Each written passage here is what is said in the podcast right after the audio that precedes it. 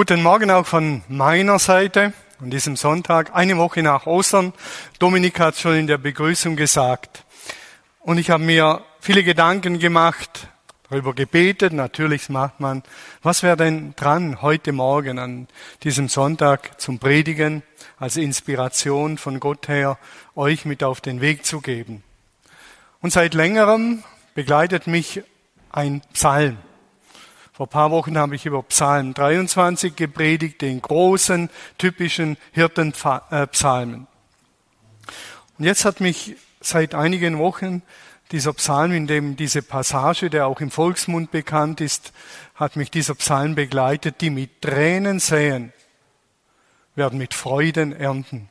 Das ist ein kleiner Satz aus dem Psalm 126 und der passt auch so gut in die Zeit von der Karwoche, bis Ostern von Kreuzigung, von Verzicht, von Hingabe, von Schmerz und gleichzeitig Auferstehung.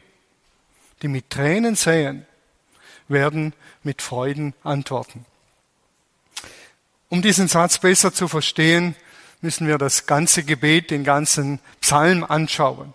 Und ich habe mir so gedacht, als ich die Bibel gelesen habe und diesen Psalm gelesen habe, habe ich gedacht, meine Güte, ist die Bibel doch ein gewaltiges, fulminantes und praktisches Buch.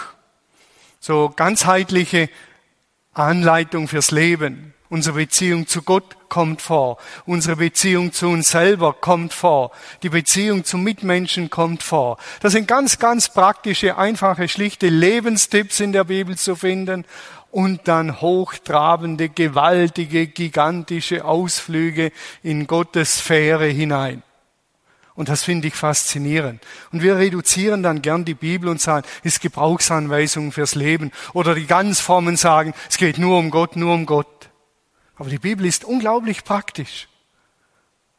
Und praktisch auch in dem, dass die Gottesbeziehung mit eingebaut wird. Nun genug davon. Ein gläubiger Beter nimmt uns in diesem Psalm mit an die Hand und wir gehen mit ihm die nächste halbe Stunde durch dieses Gebet und wir werden sehen, es ist ein Gebet und gleichzeitig wie ein Lebensbericht. Und so beginnt das Ganze, ein Lied für Festbesucher in Jerusalem. Das große Passafest steht vor der Tür und dann singen sie gewisse Lieder. Und dieser Psalm war ebenso ein Lied. Und dann geht's weiter, als der Herr uns aus der Gefangenschaft nach Jerusalem zurückbrachte, da kamen wir uns vor wie im Traum. Wir kamen uns vor wie Träumende. Wir lachten aus vollem Hals und jubelten laut vor Freude. Auch die anderen Völker die mussten zugeben, die uns beobachtet haben, vielleicht die Schweizer, wenn wir es auf Deutschland beziehen, und die Österreicher und die Luxemburger und Belgier, auch die anderen Völker mussten zugeben, was der Herr für sie getan hat, ist groß und gewaltig. Ja, der Herr hat große Taten für uns vollbracht. Wir alle waren außer uns vor Freude. Und jetzt kommt eine Bitte, Herr, wende auch jetzt unser düsteres Geschick zum Guten, so wie du ausgetrocknete Bäche, wieder ein starkes Bild, wie du ausgetrocknete Bäche wieder mit Wasser füllst. Wer die Donau kennt im Donautal, wenn sie fast versiegt, vertrocknet. Und dann kommt der Regen und dann kommt das Wasser und die Donau schwillt an und wird zu einem kräftigen, reißenden Fluss. Das ist das Bild, das der Beter vor sich hat. Und dann kommt eben dieser Vers, die mit Tränen säen, werden mit Freuden ernten. Weinend geht er hinaus, streut den Samen aufs Feld. Doch wenn er zurückkommt, jubelt er über die reiche Ernte. Eine gewaltige Erinnerung, die der Beter hier ich sag's mal so, im Hinterkopf hat. Israel war im Exil, die waren verschleppt worden. Jerusalem war fast wie leer gefegt. Und die wurden verschleppt. Man weiß es nicht genau, was von den Babyloniern oder von wem auch immer, den Assyrern, spielt mal keine Rolle. Die waren verschleppt. In einem fremden Land deportiert. Und jetzt sind sie wieder nach Hause gekommen. Sie durften wieder in ihre Häuser. Wir kennen diese Bilder aus Syrien. Die Häuser sind zerbombt, zerstört. Die Menschen müssen fliehen. Aber eigentlich wollen sie nichts anderes, als wieder zurück in ihre Häuser und dann im Frieden leben. Das war ungefähr die Situation. Die kommen zurück, dürfen in ihre Häuser und da war großer Jubel. Und klar ist für sie, Gott hat das ermöglicht. Gott hat uns sozusagen zurück gebracht. Sogar die anderen mussten zugeben, was der Herr für sie getan hat, ist groß und gewaltig. Israel war damals das Volk Gottes. Und mit diesem Volk wollte er Geschichte schreiben und die ganze Welt erreichen. Das wäre ungefähr heute vergleichbar mit der Kirche. Stellt euch vor, man würde sagen, wow, was Gott mit der Kirche getan hat. Gewaltig, gigantisch. Welches Potenzial zur Erlösung und Befreiung und einer guten Lebensgestaltung lebt die Kirche. Leider ist dort auch nicht so war es nicht so in Israel und auch in der Kirche ist es leider oft nicht so, aber dazu wären wir berufen. Und Israel hat diese Berufung immer wieder erlebt. Gewaltige, bombastische Wunder. Und jetzt ist die Frage, in was für eine Situation hinein erinnert denn der Psalmschreiber oder Beter ist das der Abschluss, wo er sagt, Halleluja, und jetzt ist alles gut, Corona ist vorbei und wir feiern wieder, alles ist genial und super, lass die Sektkorken äh, knallen, knarren, hätte ich fast gesagt, knallen, lasst uns das Osterbier aufmachen wie letzten Sonntag oder was auch immer. Und das Verrückte ist, die Situation ist eine völlig andere. Es ist eine Erinnerung in einer Krisenzeit. Denn der Peter sagt, wende auch jetzt wieder unser düsteres Geschick. Wir stecken wieder in einer Riesenkrise. Wir stecken in einer Riesenproblematik. Das ist nicht wie in den Filmen, die wir anschauen. Am Ende, nach vielen Wirren und Missverständnissen, findet sich das Brautpaar endlich und dann heiraten sie, geben sich das Jawort und der Film ist zu Ende und das Leben geht eigentlich erst los. Und manchmal denke ich, ich würde gern nach fünf Jahren nochmal sehen, wie es denen jetzt geht. Ist klar, ist ja nur ein Film. Aber hier ist es auch so, die stecken wieder in einer Krise. Und das blendet die Bibel nicht aus. Das ist die Realität, ungeschönt. Ein düsteres Geschick, wieder sind sie deportiert worden, wieder sind sie in Gefangenschaft. Wieder mussten sie aus ihren eigenen Häusern raus. Und genau in dieser Krisensituation, in diesem Elend erinnern sie und sagen, damals, damals hat uns Gott herausgeführt. Das ist ihre Erinnerung. Und ich habe mich gefragt, ganz persönlich, und die Bibel ist immer ganz persönlich, aber auch global. Völker kommen vor, das ganze Universum kommt vor. Und ich, Thomas Dauwalter, der Popler aus Eirach, ganz persönlich kommt vor und wird angesprochen. Und ich habe mich gefragt, was erinnere ich in Krisen in meinem Leben? Wenn es kriselt in meiner Ehe, wenn es kriselt unter der Motorhaube an meinem Auto oder wenn es kriselt in der Gemeinde, was erinnere ich da? Was erinnere ich, wenn meine Frau schwer krank im Krankenhaus liegt? Was erinnere ich da? Offensichtlich erinnert er etwas ganz, ganz Wertvolles. Welche, welche Vorbilder kommen mir in den Sinn? Welche Vorbilder kommen mir in den Sinn? Wenn es kriselt, ich im Krankenhaus am Bett meiner Frau sitze, Leonardo DiCaprio, oder den noch älteren äh, Mick Jagger, den Rolling Stones, erinnere ich den dann? Oder Manuel Neuer als Bayern-Fan? Und ihr merkt schon, da wird skurril, weil das hilft ganz, ganz wenig. Wenn ich mich an Manuel Neuer erinnere, ich glaube, er war Welttorhüter und er hat diese Trophäe empfangen und dann sitze ich am Bett meiner schwer erkrankten Frau und sage, oh Manuel Neuer, hast du die Trophäe empfangen? Super. Ihr merkt alle, das wird komisch. Das ist keine kraftvolle Erinnerung. Aber auf was legen wir Wert im Leben? Was erinnern wir? Und ich muss sagen, in den ganz schweren Krisen haben mir Leute wie Dietrich Bonhoeffer geholfen, seine Biografie zu lesen. Ein Mann, der konsequent mit Gott gelebt hat und seine Freiheit in den USA eingetauscht hat gegen das Gefängnis, das drohende Gefängnis in Deutschland, weil er mit Gott leben wollte und weil er gute Akzente setzen wollte in seinem Land. Das sind Vorbilder. Männer, die beten und Frauen, die gebetet haben. Was erinnere ich in Krisenzeiten? In meinen persönlichen und jetzt auch in unserer Corona-Zeit. Was erinnern wir?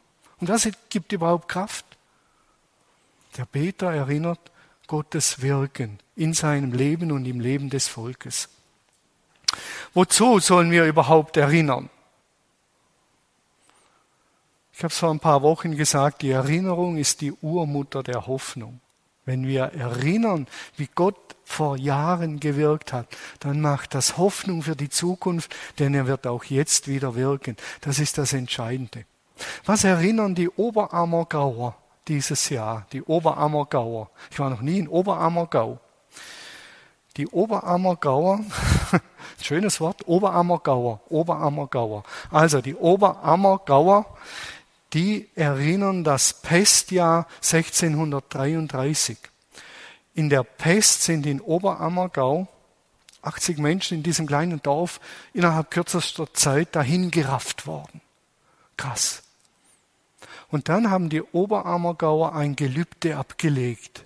Und sie haben gebetet und gesagt, Gott, wenn in Zukunft niemand mehr hier in Oberammergau stirbt an der Pest, dann wollen wir ein Gelübde ablegen, alle zehn Jahre die Oberammergauer Passionsfestspiele durchführen.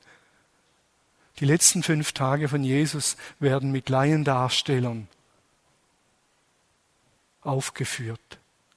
Und das machen die seit 1633 alle zehn Jahre. Dieses Jahr fällt es zum ersten Mal aus wäre dieses Jahr wieder gewesen. Inzwischen, inzwischen, die finden ja statt zwischen März und Oktober, die Festspiele. Inzwischen nehmen ungefähr 500.000 Menschen an diesen Oberammergauer Passionsfestspielen teil. 110 Aufführungen in einem Jahr oder acht Monaten oder sieben. Das erinnern die. Damals hat Gott der Pest ein Ende gesetzt. Damals. Deshalb vertrauen wir darauf. Ich weiß nicht, ob wir die Friedensgebete in Leipzig in der Nikolaikirche in solchen Situationen erinnern. Ab 1982 fanden jeden Montag Friedensgebete in der Nikolaikirche statt. 82 bis 9. November 1989. Und dann war der Fall der Berliner Mauer. Sieben Jahre. Jeden Montag gebetet. Ein kleines Grübchen, das immer größer wurde und das sich zu Massenprotesten ausgewachsen hat. Aber der Ursprung war das Gebet.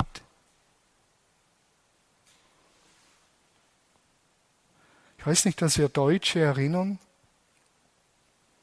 wenn wir den Zweiten Weltkrieg erinnern dann erinnern wir den Weltkrieg und wie böse und schlecht wir waren. Aber da gibt es eine andere Erinnerung, die Erinnerung, und das war böse und schlecht, versteht mich nicht falsch. Aber da gibt es eine andere Erinnerung, nämlich die Erinnerung, was dieses am Boden liegende, zerstörte Volk in 50, 60, 70 Jahren wieder aufgebaut hat, ist eine Erinnerung, die Mut macht. Zerstört am Boden am Ende. Mir ist aufgefallen, als ich darüber nachgedacht habe, dass ich mit meinem Vater, der im Weltkrieg, im Zweiten Weltkrieg war, schwer verwundet wurde. Ich habe nie mit ihm darüber geredet. Ich habe nie gesagt, du Vater, wie war der Wiederaufbau? Erzähl mal, was waren Prinzipien, dass das funktioniert hat? Wie wichtig war Solidarität etc. etc. Ich habe nie darüber geredet. Über den Krieg schon, über den bösen Hitler, der böse ist, ohne Wenn und Aber. Aber über den Wiederaufbau habe ich als Kind wenig gehört. Wenn ich mich richtig erinnere, auch im Geschichtsunterricht wenig. Und ich habe so eine richtige Sehnsucht bekommen die letzten Tage, wenn mein Vater noch leben würde. einmal darüber mit ihm zu reden. Auf dem Sofa zu sitzen, auf der Eckbank bei uns daheim und sagen, Vater, was, was hat's ausgemacht, dass der Wiederaufbau so gelungen ist? Das sind entscheidende Erinnerungen. Der Beter erinnert das Wirken und Eingreifen Gottes. Das ist das Erste, seine Erinnerung. Und er stellt sich der Realität, der Realität, wie sie jetzt ist, düster, traurig. Und die Erinnerung gibt Hoffnung. Und dann folgt als nächstes, als Antwort auf die Erinnerung, ein Hilferuf, beten. Gott hat das letzte Mal geholfen. Und dann betet er diesen einfachen Satz, Herr, wende auch jetzt unser düsteres Geschick zum Guten. Bitte wende auch jetzt wieder unser düsteres Geschick zum Guten, dass die ausgetrockneten Becher äh, mit Wasser wieder gefüllt werden. Kein Beschwichtigungsglaube, kein Schönwetterglaube, es wird irgendwie alles wieder gut. Nein, da ist die Erinnerung, da ist die Realität und da ist die konkrete Bitte. Bitte, Herr, wende jetzt unser düsteres Geschick. Wer die Ansprache von Frank-Walter Steinmeier gehört hat, Frank-Walter Steinmeier, unser Bundespräsident, der hat gesagt, ja, wir sind verwundbar. Das haben wir gemerkt. Wir sind verwundbar. Er hat gesagt, schneller, höher, weiter, wurde auf einen Schlag gestoppt. Schneller, höher, weiter, auf einen Schlag gestoppt. Das ist die Realität. Aber eine Erinnerung hat er keine gebracht. Nur eine schwache. Not lehrt beten. Das ist ein altes Sprichwort. Not lehrt beten. Ich habe so ein altes Büchlein ergattern dürfen von Helmut Tillicke. Er war Theologe im, äh, in der Zeit des, des Dritten Reiches. Und er war, hat ab und zu Redeverbot bekommen, musste in die Schweiz fliehen und so weiter. Und Helmut Thielicke hat ein Büchlein geschrieben, das heißt das Gebet, das die Welt umspannt. Und er hat eine Auslegung zum Vater unser in den Zweiten Weltkrieg hineingeschrieben und gepredigt ein völlig andere Schwerpunkte, als wenn wir heute das Vaterunser auslegen in unserer übersatten, schnellen Zeit. Da ist unglaublich Tiefgang drin. Und Helmut Thielicke sagt im Vorwort, die großen Dinge des Daseins, die großen Dinge des Daseins werden nun den, nur den betenden Geistern geschenkt großen, wirklichen Dinge des Daseins werden nur den betenden Geistern geschenkt. Beten lernen aber kann man am besten im Leiden. Beten kann man am besten im Leiden. Und dann schreibt er an einer anderen Stelle, in dieser Welt des Todes, die Situation des Zweiten Weltkrieges, in dieser Welt des Todes, in diesem Reich der Ruinen und der Trichterfelder, von den Bombentrichtern, bitten wir, dein Reich komme. Und wir bitten es inbrünstiger denn je. Dein Reich komme in Corona-Zeiten. Dein Reich komme in dieser Krise jetzt. Eine ganz andere Dimension. Am Mittwoch, den 8.4., gab es diesen Aufruf unter dem Motto Deutschland betet.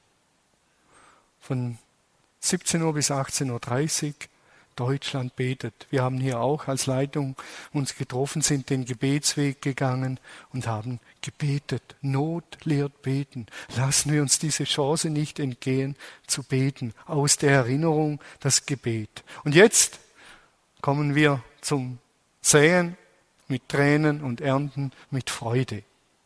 Jetzt wird's nochmals spannend. Die mit Tränen, das ist dann der nächste Satz, die mit Tränen säen, werden mit Freuden ernten. Sie gehen hin und weinen und tragen gute Samen und kommen mit Freude und bringen ihre Garben. Der Beter betet, Herr, wende dieses Geschick. Und dann kommt nicht zack, zack, zack und alles ist wieder gut. Er betet und dann kommt dieser Satz, die mit Tränen säen, werden mit Freuden ernten. Ist irgendwie sonderbar. Um was geht's eigentlich? Ein paar Gedanken, dass wir es aus dem Umfeld äh, besser verstehen. Als die Israeliten aus dem Exil heimkehrten, heimgekehrt waren, hatten sie nur noch wenig Getreide, so man sich vorstellen. Die kommen zurück aus der Deportation, aus der Gefangenschaft, man schickt sie heim und sie haben ein paar Säcke Getreide. Jetzt haben sie die Entscheidung, entweder nehmen sie dieses Getreide, mahlen es, machen Brot daraus und Fladen und was auch immer, Und wenn es weg ist, werden sie hungern, verhungern. Danach wird es bitter. Oder die Alternative ist, sie säen es aus. Sie säen es aus auf Hoffnung. Und man kann sich das regelrecht vorstellen. Das sind diese Getreidesäcke. Da ist die Angst vor Hunger, wenn die aufgebraucht sind. Und dann entscheiden die, und nehmen das Getreide, gehen auf die Äcker hinaus und sie säen es. Sie säen das Getreide. Und man kann sich vorstellen, dass die Säleute mit Tränen gesät haben. Jede Handvoll Getreide hat jetzt zum Essen gefehlt. Am Ackerrand sind vielleicht die Mütter und Kinder gestanden und haben geheult und haben geschrien, Papa, wirf's nicht weg. Papa, wir haben Hunger. Papa, wirf's nicht weg. Wirf's nicht weg. Und unter Tränen hat der Vater gesät. Gesät. Vielleicht stoisch, unberührt. Aber er hat gewusst, wenn die Saat aufgeht, wenn die Saat aufgeht, dann haben wir hundertfach Getreide. Und so lang müssen wir jetzt aushalten. Deshalb haben die mit Tränen gesät, in der Hoffnung, Gott lässt es wachsen, in der Hoffnung, die Frucht, der Samen geht auf. Und wir sind ganz nahe auch an Karfreitag und Ostern und den Aussagen von Jesus. Wer sein Leben verliert, wer es hingibt, der wird es gewinnen. Wer sich verschenkt an Gott, der wird sein Leben gewinnen. Wir können uns aber auch vorstellen, sie haben gehofft, gehungert, gebankt, dass die Saat aufgeht, dass sie reif wird. Und dann können wir uns vorstellen, richtig vorstellen, was muss es für eine Freude gewesen sein, als das Korn reif war und sie es gemäht haben, zu Garben zusammengestellt haben, nach Hause getragen haben, mit dem Dreschflegel die Ähren bearbeitet haben, das Getreide kam.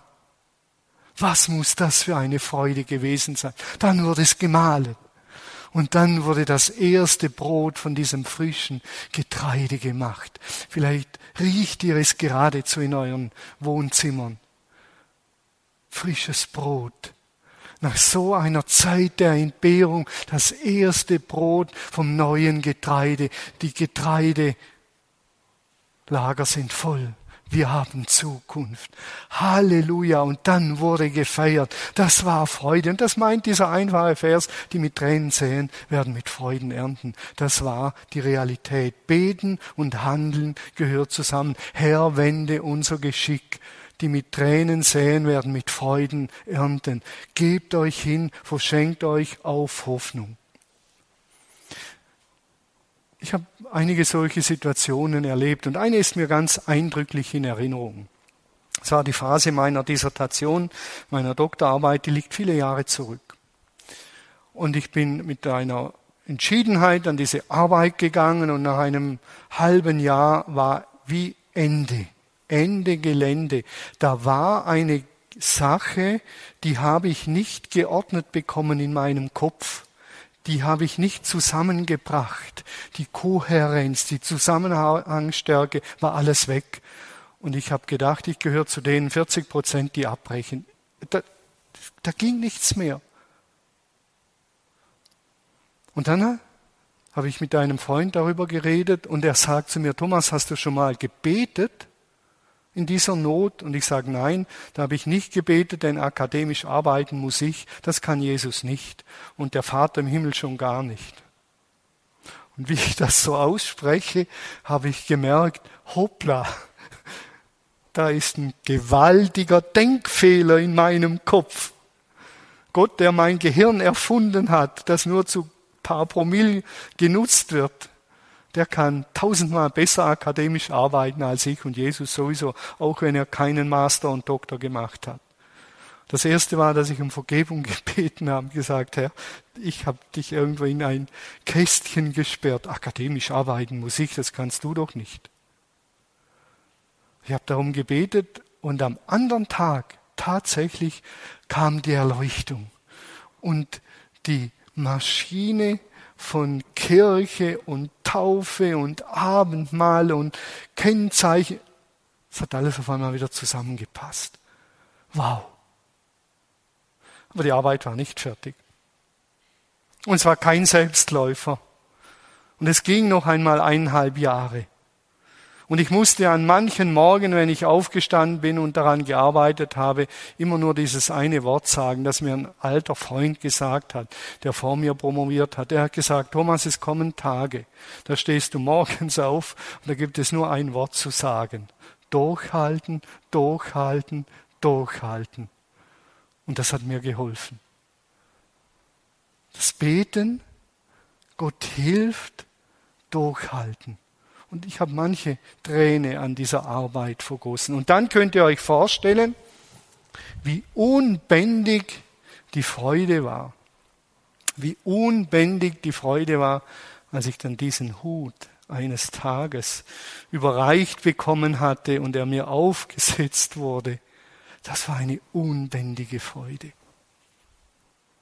Beten, mit Tränen säen, verzweifeln, arbeiten und dann kommt der Tag der Freude.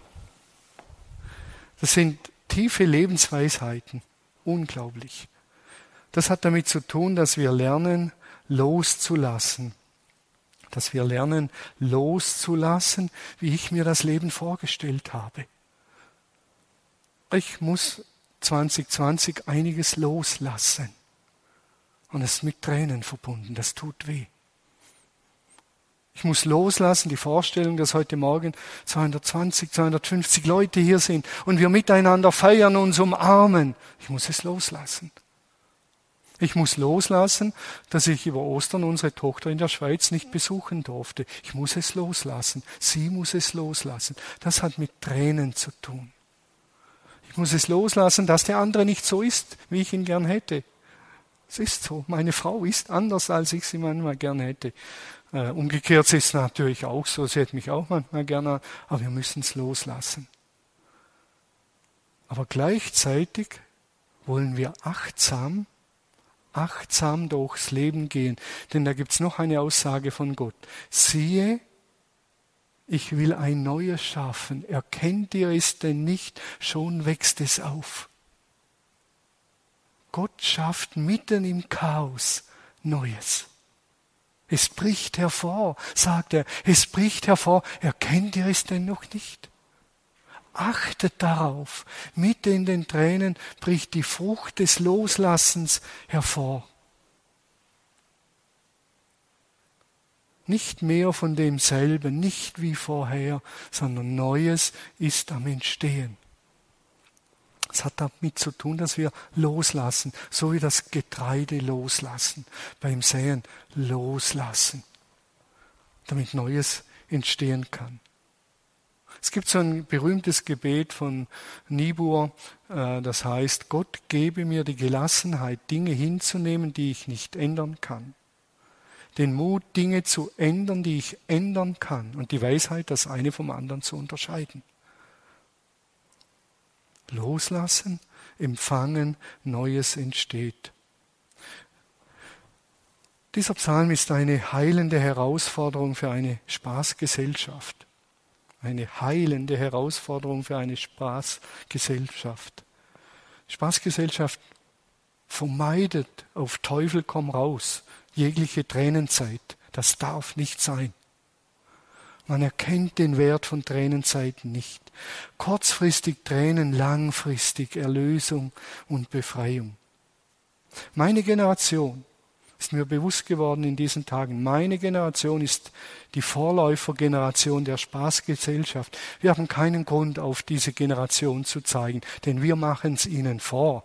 Wir sind die Generation, die sagt, wir sind die steht mir zu Generation. Das ist die Generation, das habe ich mir verdient Generation. Und gleichzeitig tun wir alles, was wir können und was möglich ist. Und gleichzeitig sagen wir der Generation unter uns, so geht's nicht aber wir leben sie ihnen vor. Unsere Generation, ich bin beim Tränen säen und mit Freuden ernten, meine Generation muss nochmals gut über die Bücher gehen. Das sage ich in allem Ernst. Denn all das, was uns so wichtig geworden ist und Reisen und Weggehen und alte Konzerte und all das wurde uns wusch genommen. Es könnte ein Zeichen sein. Setzt eure Zeit sinnvoller ein. Denn wenn ihr das alles nur auslebt, als Erbengeneration noch wohlgemerkt, wie könnt ihr von einer Generation unter euch erwarten, dass sie mit Tränen säen, dass sie verzichten lernen, dass sie zurückstehen? Könnt ihr nicht erwarten. Fasten und feiern ist ein Lebensstil. Daniel hat gefastet. Und man hat es ihm regelrecht angesehen letzten Sonntag. Das erste Bier nach der Fastenzeit, eine Wucht, eine Explosion der Sinne. Fasten und feiern. Wer mit Tränen sät, wird mit Freuden ernten, ist ein Wort wieder gegen die Instant-Gesellschaft. Lernen zu verzichten, bewusst, freiwillig. Daniel ist ein gutes Beispiel. Psalm 126 ist aber auch eine Einladung an die Kirche, Gottes Treue zu erinnern. Gottes Treue erinnern. Und zu beten.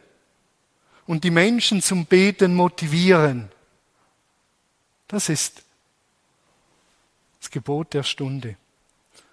Psalm 126 ist eine heilende Einladung, ein Ruf zur Umkehr an eine Gesellschaft, die zunehmend ohne Gott lebt und ihr Leben auf die Reihe kriegen will. Wir sind verwundbar auf diesem Weg, hat Frank-Walter Steinmeier gesagt. Der Buß- und Bettag, der genau dafür da war, für solche Anliegen zu beten jedes Jahr, der wurde abgeschafft 1995. Auf diesem Weg sind wir, ist ein Ruf zur Umkehr. Und zum Schluss die wichtigste Erinnerung, die wichtigste globale kollektive, wuchtige, gewaltige, nicht zu beschreibende Erinnerung. Und die wichtigste Erinnerung in meinem eigenen persönlichen, popligen Leben ist ein Wort. Ist die wichtigste Erinnerung. Jesus. Jesus erinnern, wie er gelebt hat. Ihm nachfolgen. Mit ihm unterwegs sein Jesus hat gesagt, selig sind die Trauernden, denn sie werden getröstet werden.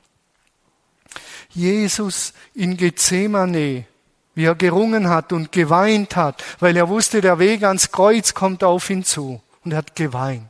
Und er hat gesagt, Vater, wenn es irgendwie möglich ist, dann, dann, ich will diesen Weg ums Verrecken nicht gehen. Bitte.